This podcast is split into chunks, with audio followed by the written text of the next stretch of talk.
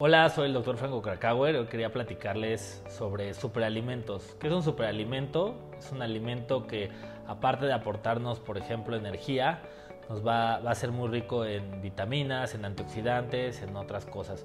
Uno de los eh, modelos de superalimentos es la moringa, el árbol de la moringa.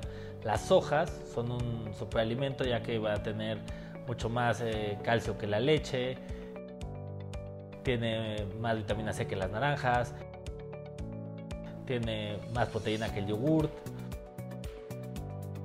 En fin, la lista es, larga. Entonces, hablando de, superalimentos, estos eh, nos van a ayudar a podernos nutrir mejor, a tener un aporte vitamínico excelente. A veces pensamos que para tener vitaminas necesitamos comer muchas frutas o que necesitamos este, tener una dieta así eh, gigante en verduras. Y estas plantas, estas hojas, eh, por ejemplo también las algas, la espirulina, eh, en muy poquitas dosis nos dan un aporte gigantesco de, antioxidantes, de energía.